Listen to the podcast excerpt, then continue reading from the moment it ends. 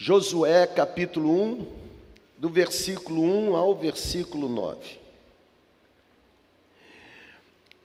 Como eu informei, eu estive participando lá do retiro de verão em Guarapari. E ontem eu tive o privilégio de poder compartilhar, compartilhar aquilo que de alguma forma Deus tinha soprado no meu coração para entregar para aquele povo. Óbvio que eu tinha certeza que aqueles que estão no retiro não estariam aqui pela manhã. Então eu aproveitei, eu iniciei a minha palavra lá dizendo que para toda boa apresentação é necessário um dedicado ensaio. E que ontem lá seria um ensaio para aquilo que Deus iria nos entregar hoje pela manhã. E, e foi assim, irmão, foi desastroso o negócio lá, sabe? Foi um negócio terrível. Foi, foi, foi péssimo o negócio, mas ainda bem que foi ensaio. Hoje aqui vai ser muito bom. Amém, gente? Estou achando que você não está tão confiante. Hoje vai ser muito bom. Eu quero ler o texto de Josué, capítulo 1. Abra um parêntese, peço permissão a você, é nosso costume e nós nos policiamos em sempre projetar aqui à frente o tema, os pontos que serão abordados, isso para facilitar o seu processo de assimilação e também você que é um observador perspicaz, fazer a sua anotação e degustar durante a semana. Eu falei, falhei nisso para hoje pela manhã, não estão ali nem o tema, nem os pontos, mas eu, eu vou ressaltar aqui para você e eu queria que você prestasse muita atenção. O tema para essa manhã é avivamento e a Bíblia. Sabe, eu ontem eu estava olhando para aquele povo, e são quase 500 pessoas que estão lá, é muita gente. E eu fiquei imaginando o que Deus pode fazer através de um grupo de pessoas que se renda completamente para Ele. Nós estamos no ano do avivamento. Nós vencemos 2021 e chamamos 2021 de profundidade. E de fato foi profundidade. Muitos aqui cresceram na fé. Muitos aqui se sentiram destravados para uma finalidade, para uma capacitação específica. Muita gente que estava de alguma forma escondido, agora se apresentou voluntariamente para ser empoderado pelo Espírito Santo e começar a agir a fim de que pessoas se sentissem completamente abençoadas e ao mesmo tempo fizesse Jesus sorrir. Ano de 2021 foi um ano extraordinário, foi um ano profundo. Deus nos deu muitos resultados, resultados extraordinários, surpreendentes, resultados que nós mesmos não esperávamos, contas que não fecham, sabe? Matemática que não é coerente como Deus nos abençoou. Se teve um texto que nos movimentou no ano de 2021, foi o texto de Ezequiel 47. Nós clamamos ao Senhor: Senhor, não nos deixe com águas pelas solas dos pés, não nos deixe nem mesmo que as águas parem nos nossos tornozelos, ou nos joelhos, ou nos lombos. Nós queremos, Senhor, que pegando nas nossas mãos, o Senhor nos conduza às águas mais profundas. Nós queremos conhecer o Senhor de uma forma que nós ainda não conhecemos, nós queremos ter experiências que ainda não tivemos, existe mais do Senhor para nós. Foi assim que nós vivemos 2021. Porém, toda profundidade, toda entrega é marcada por uma visitação espiritual. Foi Deus quem disse: Vocês me buscarão e me encontrarão quando me buscarem de todo o coração, e eu serei encontrado por vocês. Eu nunca vi alguém que buscasse o Senhor de uma forma tão intensa e essa busca não fosse recompensada por uma nova visitação. É por isso que nesse ano, nós estamos caminhando debaixo da perspectiva de avivamento. E se você já observou, eu estou me esforçando para que nos primeiros finais de semana deste ano, a gente consiga estabelecer a base. O que é avivamento? O que precede o avivamento? O que não é avivamento? Pessoal, é melhor ter uma base sem construção do que tentar ter uma construção sem fundamento. O que é avivamento? Eu vou olhar para Josué capítulo 1 e vou tentar entender com você o que Deus deseja nos entregar nessa manhã entre avivamento e a Bíblia. Porque se existe um símbolo, estão aqui comigo, amém ou não amém? Vão vibrar. Se existe um símbolo que foi assim eleito unanimemente pelo Conselho Evangelical Universal para avivamento, esse símbolo é é fogo. É chama.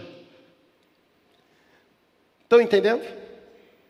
Por exemplo, se fizéssemos uma conferência de avivamento, por certo, a logo que estaria ali teria alguma coisa a ver com, com fogo, com chama. Porque nós já estigmatizamos avivamento como como como fogo. Quando a gente fala de avivamento, tanto é que os mais conservadores dizem isso é doutrina pentecostal, porque tem fogo. Enquanto os pentecostais dizem assim, eles nunca experimentaram avivamento, porque lá não tem fogo. E eu, quando leio a Bíblia, eu vejo marcas de avivamento na história, com muito fogo, e vejo marcas de avivamento na história sem fogo nenhum. E se eu for assim um estudioso mais detalhado, minucioso, eu encontro uma mesma pessoa na Bíblia experimentando o avivamento com fogo e sem fogo. Exemplo, profeta Elias. Fogo do céu consome altar, tem fogo, avivamento, presença de Deus.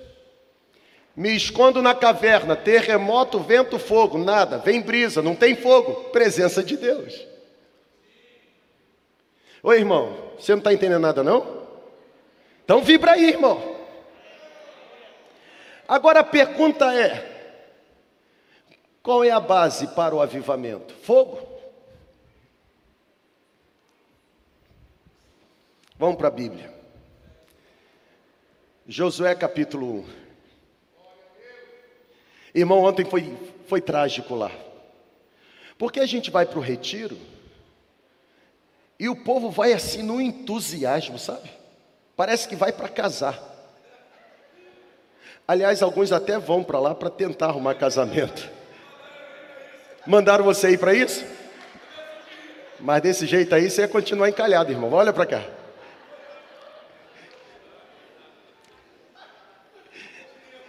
É de Deus, agora você vê. O povo chega num retiro e ele chega tão entusiasmado e ontem no culto pela manhã o povo estava tão, irmãos, pensa numa adoração, um peso de glória. Mas quando eu compartilhei com eles a base do avivamento, parece que tinha alguém que declarando assim: Icabode, a glória se foi. Porque avivamento para nós está limitado a fogo. Mas existiram na Bíblia pessoas que ofereceram fogo e o fogo não foi recebido por Deus.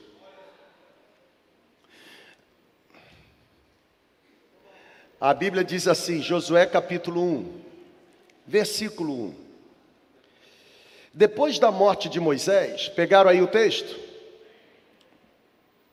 Depois da morte de Moisés, servo do Senhor, disse o Senhor a Josué, filho de Num. Josué tinha sido auxiliar de Moisés. Deus disse: Josué, meu servo Moisés está morto. Agora, pois, você, Josué, e todo esse povo, preparem-se para atravessar o rio Jordão e entrar na terra do avivamento. Entrar na terra que eu estou para entregar aos israelitas. Josué, como eu prometi a Moisés, todo lugar onde puserem os pés, eu darei a vocês. Seu território, Josué, se estenderá do deserto ao Líbano, do grande rio, o rio Eufrates, a terra dos Hititas, até o mar grande, ou até o mar Mediterrâneo, no oeste. Josué, ninguém conseguirá resistir a você todos os dias da sua vida. Sabe por quê? Porque assim como estive com Moisés, eu estarei com você, Josué, nunca o deixarei, jamais o abandonarei. E aí vem a senha senha, presta atenção. Josué, seja forte e corajoso, porque você irá conduzir este povo para entrar na terra do avivamento, na terra que prometi sob juramento aos seus antepassados. Josué, somente, preste atenção, você não está entendendo, somente seja forte e muito corajoso, e tenha o cuidado de obedecer a toda a lei que meu servo Moisés lhe ordenou. Dela não se desvie nem para a direita, nem para a esquerda, para que você seja bem-sucedido por onde quer que andar. Josué, não deixe de falar as palavras deste livro da lei. Josué, não deixe de meditar nas palavras do livro da lei de dia e de noite, porque se assim você fizer, você cumprirá fielmente tudo o que está escrito no livro, e só dessa forma, Josué, os seus caminhos prosperarão e você será bem-sucedido. Não fui eu que lhe ordenei, seja forte e corajoso não se apavore, nem desanime, pois o Senhor, o seu Deus, estará com você por onde você andar.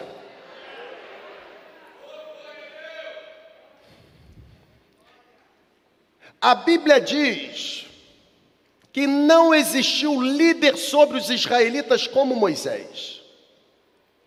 Moisés viveu 120 anos. Os analíticos veterotestamentários conferem a Moisés a autoria do Pentateuco, Gênesis, Êxodo, Levítico, Números e Deuteronômio. E é interessante porque no último capítulo de Deuteronômio, capítulo 34, a Bíblia diz que Deus agora chama Moisés, manda Moisés subir as campinas de Moabe. Moisés agora chega no topo do Monte Nebo. E lá, daquele lugar, a Bíblia diz que Deus fala para Moisés: Moisés está vendo tudo aquilo lá? Aquilo lá é a terra que eu prometi sob juramento a Abraão, a Isaac, a Jacó. Eu disse: Eu darei aos seus descendentes, Moisés, eu estou permitindo que você veja com os seus próprios olhos. Agora preste atenção: você não vai atravessar o rio. O líder Moisés, o legislador, o libertador. E é interessante, porque aqui no capítulo 34 de Deuteronômio, diz que os israelitas nunca mais tiveram um líder como Moisés. Mas Moisés não teve o privilégio de atravessar o rio e entrar na terra do Aviva, a terra da promessa. Moisés morreu. E por causa da morte de Moisés, Deus recruta Josué. Josué, filho de Num, levante-se de onde você está, porque meu servo Moisés está morto. Eu prometi que daria a terra da promessa. Eu prometi que os israelitas entrariam. Eu jurei sob jura, eu, eu prometi sob juramento a Abraão, Isaac e Jacó que os descendentes possuiriam a terra. Porém, Moisés morreu. Eu não permiti que ele atravessasse o rio. Agora você, Josué, você sim, você vai para frente desse povo e você vai conduzir o povo na travessia do rio e vai possuir a terra. Até aqui, entenderam? Amém ou não amém? Agora tem o seguinte: Deus fala para Josué: onde você puser a planta dos pés, eu lhe darei, porque assim como eu fui com Moisés, eu serei com você. Deus dá o, o plano de ação. Canaã será habitada pelos israelitas. Agora, comece a pescar. Canaã é uma terra que já tem habitante. Não se entrará em Canaã, ou os israelitas não entrarão em Canaã pacificamente, vai ter luta, vai ter combate, vai ter desgaste, vai ter sofrimento, existirão desafios. E eu não sei se você consegue ler texto com contexto, mas quando eu trago esse pano de fundo, fica fácil perceber o que Deus está soprando sobre nós nessa manhã. O povo iria desfrutar de um avivamento, de uma experiência que não tinham desfrutado antes.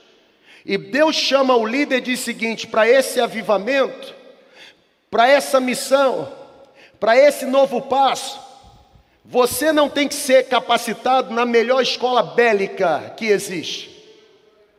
Para vencer as batalhas que você precisará enfrentar, para derrotar os inimigos e matar os adversários que você precisará enfrentar e matar, não adianta saber municiar muito bem as armas ou o material bélico que existe disponível para você.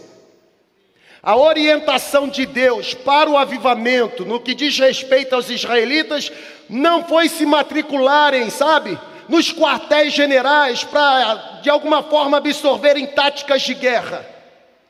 Deus disse o seguinte: Josué, não, não se distancie do livro da lei Antes medite nele dia e noite para fazer tudo conforme nele está escrito, e só assim você fará prosperar o seu caminho e será bem sucedido. O que Deus está falando para Josué é: você pode conhecer muito bem os inimigos, você pode ter gente infiltrada lá, que vai dar para você o mapa da mina, como você deve entrar, onde você vai derrotar, onde você vai esconder, a melhor hora do dia para atacar, mas isso tudo vai fracassar. O que fará você bem-sucedido não é técnica humana, é revelação divina.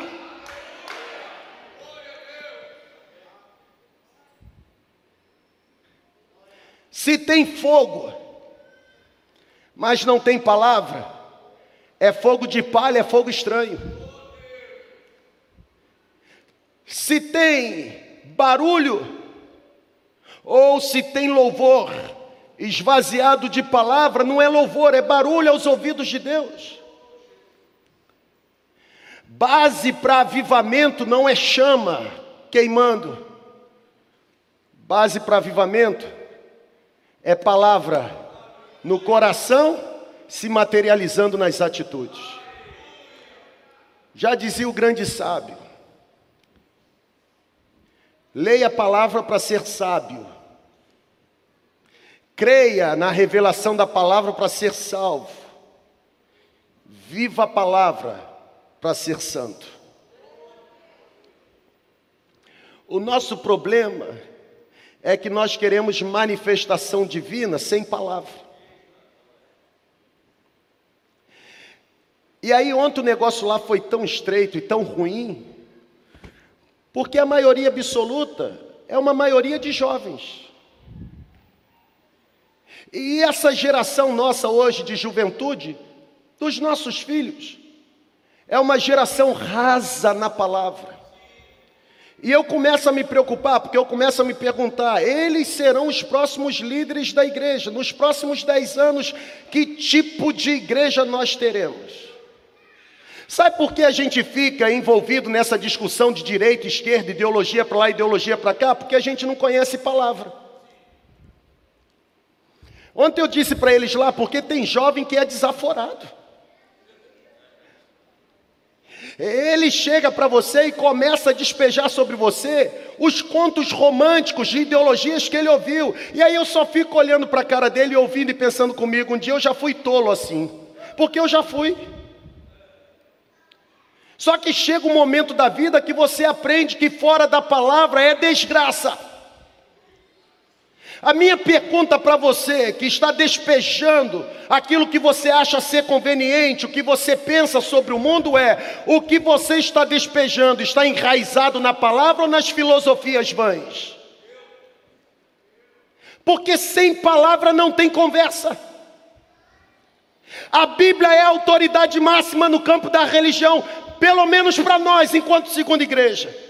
A nossa regra de fé e prática, a nossa regra de conduta, ela é a nossa própria vida, é ela que nos livra do abismo. Eu nunca vi alguém sendo guiado pela palavra e sendo destruído pelo abismo, porque a Bíblia diz acerca dela mesma: ela é lâmpada para os nossos pés, ela é luz para o nosso caminho. Se nós escondermos a Bíblia em nós, praticarmos o que está na Bíblia, não haverá pecado de Satanás que consiga nos vencer, porque, como diz Hudson Taylor, ou esse livro nos afasta do pecado, ou o pecado nos levará para longe desse livro. Em ano de avivamento, mais do que fogo, irmão, tem que ter palavra.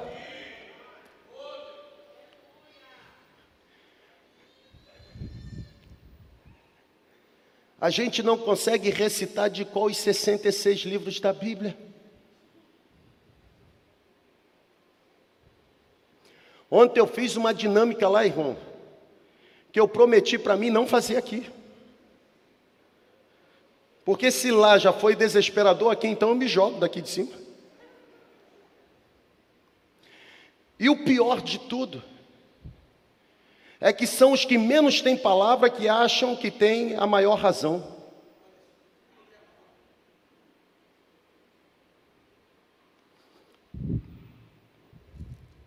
Josué, você só será bem sucedido se você tiver a palavra. Não é estudando sobre os cananeus, sobre os hititas, sobre os filisteus. É conhecendo a palavra. Da palavra você não se desvia nem para a direita e nem para a esquerda. A palavra tem que ser o seu alimento, o seu manancial. A palavra precisa ser a sua fonte de inspiração. Sabe por que nós tratamos com descaso a palavra? Porque apesar de falarmos que amamos a Deus e conhecemos a Deus, o nosso descaso revela a nossa tamanha ignorância acerca do Deus que nós afirmamos servir. Eu já contei essa ilustração e repito. Uma, uma jovem, bem-sucedida profissionalmente, alistada na equipe de primeiro nível de uma grande instituição. E a sua função a obrigava a ficar viajando de um país para o outro. Em uma dessas viagens de negócio, ela se assenta numa poltrona do avião, exatamente ao lado de um senhor cabeça branca mas assim, seriam muitas horas de voo, e aí, por educação, existe o cumprimento, e agora começa a conversa. E aquela jovem percebe que aquele senhor de cabeça branca é um senhor muito agradável. Um papo bom, macio, educado, culto. E ela começa a se encantar com a facilidade como aquele senhor ah, conseguia expor os assuntos. E no final da viagem, ela descobre que aquele senhor que, que estava sentado ao lado dela era o autor de um livro que ela tinha na biblioteca. Quando ela volta da viagem de negócio, ela entra em casa desesperada. Vai à sua biblioteca e começa a revirar procurando o livro. A mãe diz assim: O que, que você está procurando? Ela diz: O livro tal. E a mãe disse: Mas mas se eu estou lembrada, esse livro é um livro que você leu duas páginas e colocou na estante, dizendo que a leitura era pesada, que você lia e não entendia nada. Você não gostou do livro, você descartou, e por que agora você volta com esse interesse em achar o livro? Aquela jovem olha para a mãe, sorridente, e diz assim: Mãe, a diferença é que antes eu conhecia o livro do autor, mas agora eu conheci o autor do livro. E é impossível conhecer o autor do livro e não se apaixonar pelo livro do autor. O seu descaso com a palavra é resultado da sua falta de amor e paixão pelo autor do livro. Sem palavra, gente, não tem avivamento, tem barulho, tem ajuntamento. E nem sempre uma igreja cheia de gente é uma igreja avivada, porque ela pode estar enfeitada e esvaziada de unção. Nem sempre uma igreja que tem popularidade tem santidade.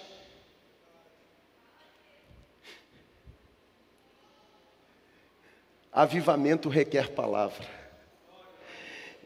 E aí eu vou caminhar para o final, olhando para esse texto e lembrando a você que a luz da Bíblia,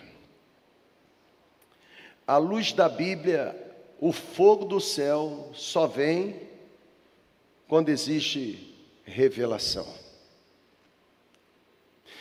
Na verdade, a própria Bíblia, falando de si mesma, ela diz que Deus sempre se revelou através do fogo. Interessante.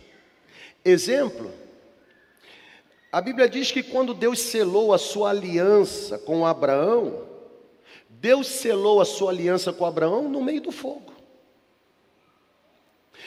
Quando Deus se revelou a Moisés, Deus se revelou a Moisés no meio do fogo. A sarça se queimava e não se consumia. A Bíblia diz que quando Deus conduziu o povo de Israel durante a peregrinação no deserto, o povo de Israel percebia a intervenção de Deus por meio de uma coluna de fogo, que protegia o povo durante a noite, tanto do frio do deserto, quanto iluminando para poder continuar a caminhada. É por isso que o autor de Levítico diz que o, o fogo do altar jamais pode se apagar. Agora, fogo sem respaldo bíblico é fogo estranho. É por isso que você precisa tomar muito cuidado com aquilo que você diz sentir. Preste atenção. E você que está na conexão, preste muita atenção. Eu não estou dizendo que você deve anular as suas emoções, até porque nós devemos adorar a Deus também com as nossas emoções. Somos um ser holístico, integral, inteiro. No entanto, cuidado, porque nós não somos empiristas. Não são as nossas emoções que explicam a Bíblia, mas é a Bíblia que valida ou invalida o que julgamos sentir. Estão entendendo? Cuidado. Porque nem sempre o que você julga sentir vindo do céu vem do céu. É por isso que você precisa se submeter a palavra. A palavra explica tudo, gente. Eu vou repetir. A palavra explica absolutamente tudo. Ela é completa, ela é autoritativa, ela é suficiente, ela é clara.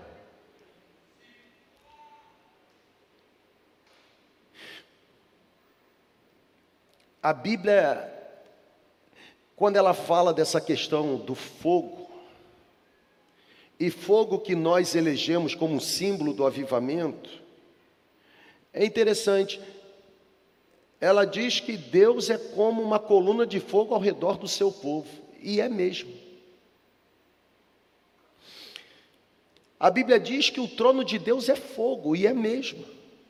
Na verdade, a Bíblia diz que a palavra de Deus é fogo, e é mesmo. Eu não estou lembrando agora o endereço, mas a Bíblia, inclusive, chega a dizer que Deus faz dos seus servos como labaredas de fogo.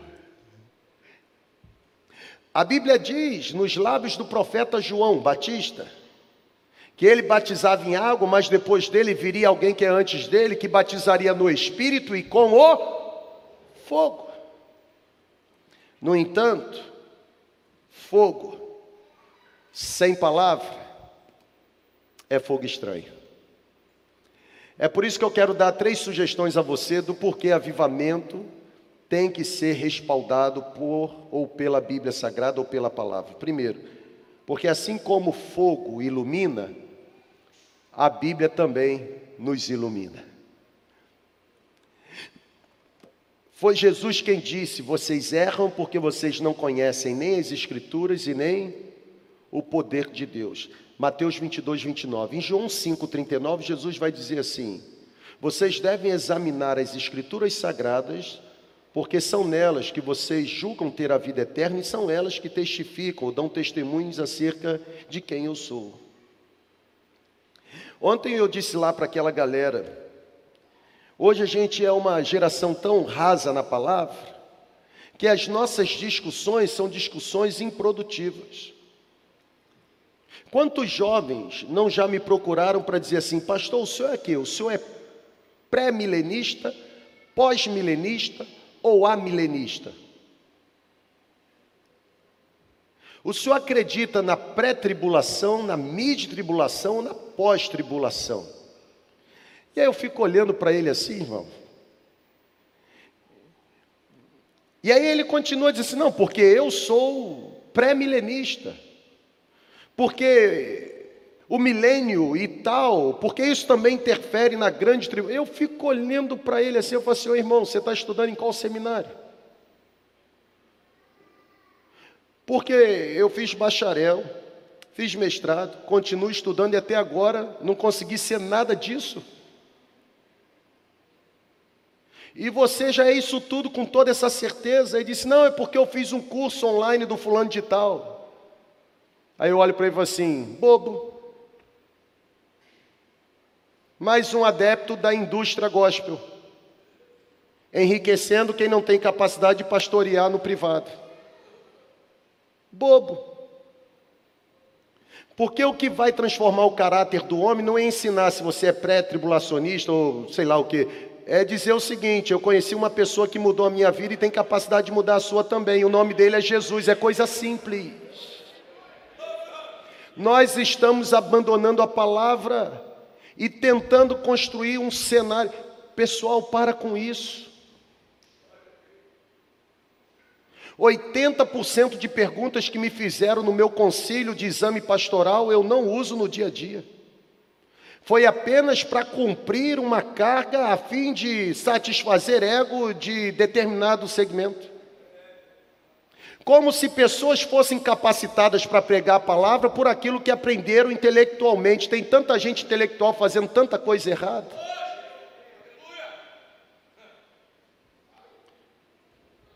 Gente que consegue expor a palavra no público de uma forma extraordinária, mas no privado é podre. Será que a gente demora tanto para aprender que Deus usa as coisas simples para confundir as complexas, ou usa aqueles que sabem que não são para tentar confundir ou humilhar aqueles que acham que são? A sabedoria de Deus não está nos livros. A sabedoria de Deus está na palavra, e a palavra não é entendida ou absorvida à luz do capital humano. Palavra só é entendida com o joelho dobrado e sob a iluminação do Espírito Santo. É o Espírito que inspirou homens a escreverem, que tem a capacidade de iluminar a mente do homem para entender a revelação, gente. Não está faltando fogo para a gente, não, está faltando é palavra. Até porque, se você lesse a palavra, primeiro, você seria obediente a seus pais. Segundo, você seria fiel. Terceiro, você não iria tratar seus líderes religiosos com esse desrespeito que você trata. Quarto, você não ficaria envolvido em discussões vãs que levam todo mundo para o abismo. Se você lesse a palavra, você aprenderia que sábio não é aquele que tem muito diploma, mas sábio é aquele que ganha vida para Jesus.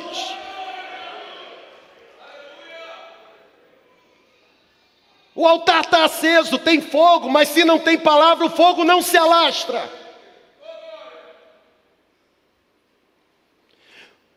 E eu vou fazer uma denúncia aqui, e sou eu. Está na hora da gente voltar a ser uma igreja teocêntrica. Está na hora da gente voltar a desejar teologia e parar de se satisfazer com filosofia no púlpito. Eu, por exemplo, como servo de Jesus, não quero encontrar filósofo, eu quero encontrar um pastor.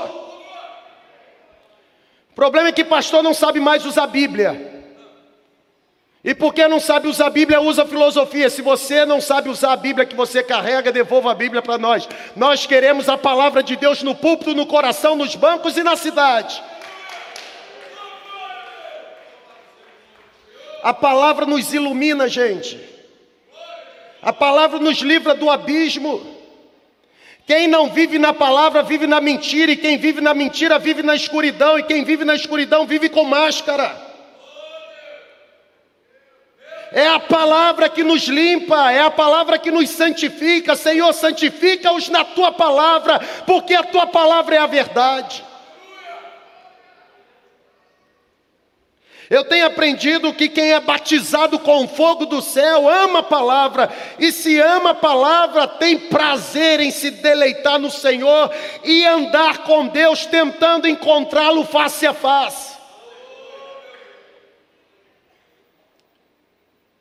Quem ama a palavra não tem prazer no pecado, pelo contrário, abomina o pecado, porque já aprendeu que a palavra diz em 1 João 5,18 que quem é nascido de Deus não vive na prática do pecado. E se cometer pecado, nós temos um advogado, a saber, Jesus Cristo. Por isso que não existe nenhuma condenação para aqueles que estão em Cristo Jesus, que não andam segundo a carne, mas segundo o Espírito. Se você confessar o seu pecado, Ele é fiel e justo para perdoar o pecado e purificar purificar você de toda a iniquidade. Não está faltando fogo, não, irmão, está faltando palavra. Se eu pudesse, Mirim, eu devolveria a ordem de todo crente ter uma palavra impressa na mão. Porque esse negócio de não, minha palavra está no celular, isso está se tornando uma desculpa também, irmão. É óbvio que existem lugares estratégicos que o livro não entra e que o celular entra. Louvado seja Deus. Eu não estou dizendo que você não tenha que ter o celular. O que eu estou dizendo é que você não pode abandonar a palavra. A palavra nos ilumina. É a palavra que nos livra de decisões precipitadas.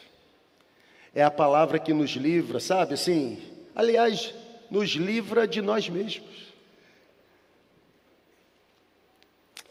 Quem é batizado com fogo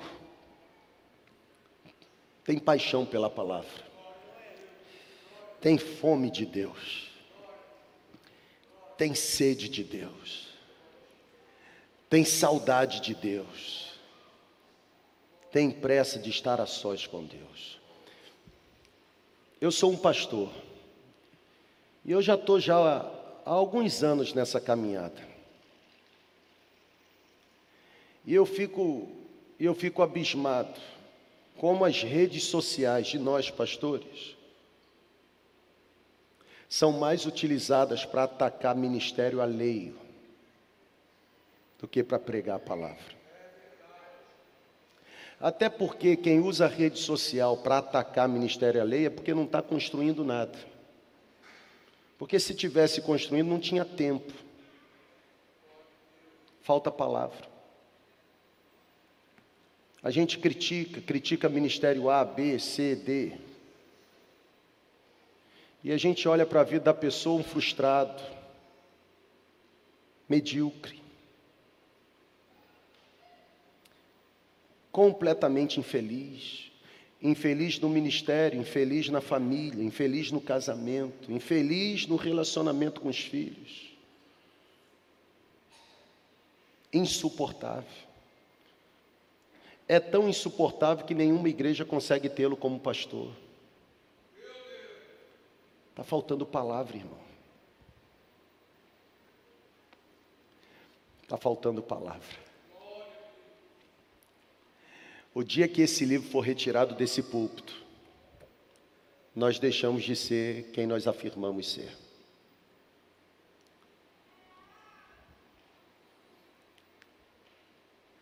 Revelação de Deus. Será que você pode celebrar a palavra de Deus? Você pode celebrar a palavra de Deus?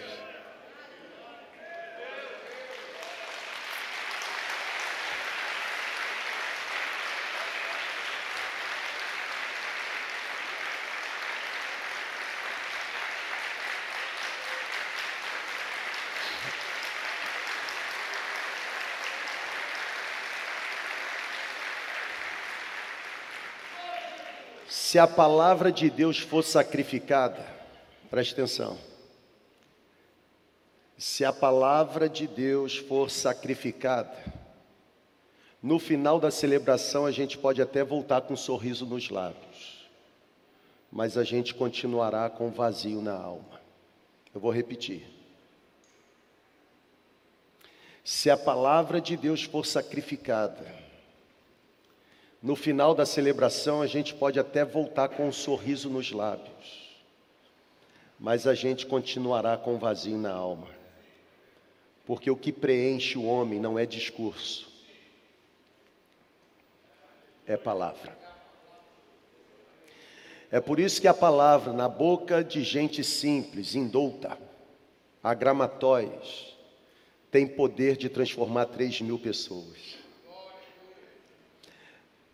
As três mil pessoas que estiveram em Jerusalém não foram para ouvir um pregador eloquente, porque pregador eloquente Pedro nunca foi.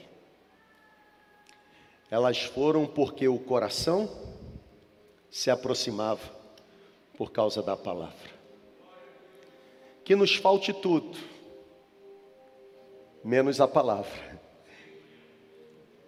porque a palavra traz para nós revelação manifestação da presença.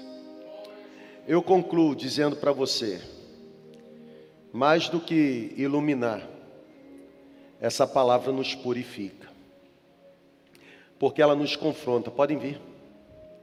Ela nos confronta. A gente precisa de purificação. A gente precisa ser limpo. É preciso a gente a gente se despir dessa armadura que a gente a gente colocou. É preciso a gente buscar uma vida limpa. É preciso a gente chorar pelo pecado. É preciso a gente clamar como Davi clamou. Salmo 139. Sonda-me, ó Deus. Conhece o meu coração. Prova-me conheces o meu interior. Vê se há em mim alguma estrada ruim, algum caminho mau. Guia-me pelo caminho da justiça. Nós precisamos clamar como Josué, Josué 3:5. Santifiquem-se hoje, porque amanhã o Senhor fará maravilhas no meio de vocês. Avivamento sem palavra não é avivamento. Logo, mais do que buscar o fogo, que a gente busque a palavra. Porque se o nosso coração não se incendiar com palavra, não será outro instrumento que conseguirá trazer fogo do céu sobre nós. Não há substitutivo para a palavra.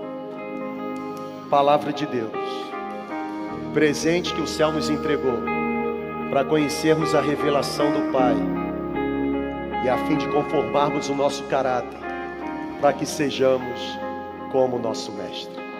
Que Deus nos abençoe. Você pode ficar em pé?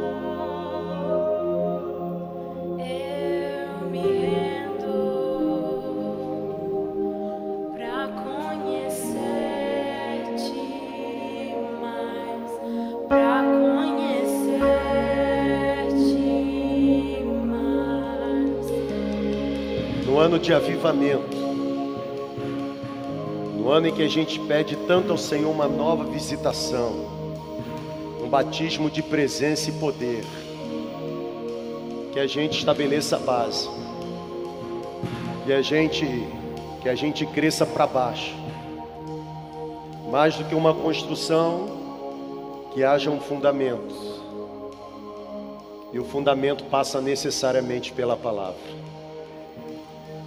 Escondi a palavra no meu coração para não pecar contra ti. É lâmpada para os meus pés, é luz para o meu caminho. É como espada, corta mais do que qualquer espada de dois cortes ou de dois gumes. É capaz de penetrar até o profundo do homem, a fim de fazer o homem discernir a vontade do Senhor. Que você, que você saia daqui incendiado pelo fogo mas o fogo da paixão pela palavra. Que não te falte a palavra. Que a palavra seja o seu alicerce, seja o seu pão diário, seja o primeiro livro a ser meditado por você no início do seu dia, que se torne a sua fonte de inspiração, que se torne mesmo o alimento que sacia a sua fome, que seja a fonte de revelação do céu para você. Que a palavra seja o seu livro de regra, de fé, de prática, de conduta. Que o seu envolvimento com a palavra transforme o seu jeito de ser, a sua maneira de viver, a sua forma de agir, a sua forma de reagir, o seu jeito de andar, o seu jeito de se portar. Que a palavra faça você ser mais parecido com o nosso Mestre. Avivamento sem palavra não é avivamento. Fogo sem palavra é fogo estranho. Louvor sem palavra é barulho aos ouvidos de Deus. Que venha o avivamento, que venha o fogo do céu, mas que esse fogo do céu venha como resposta do nosso envolvimento pela palavra. Você pode aplaudir a palavra do Senhor? Mais forte, gente.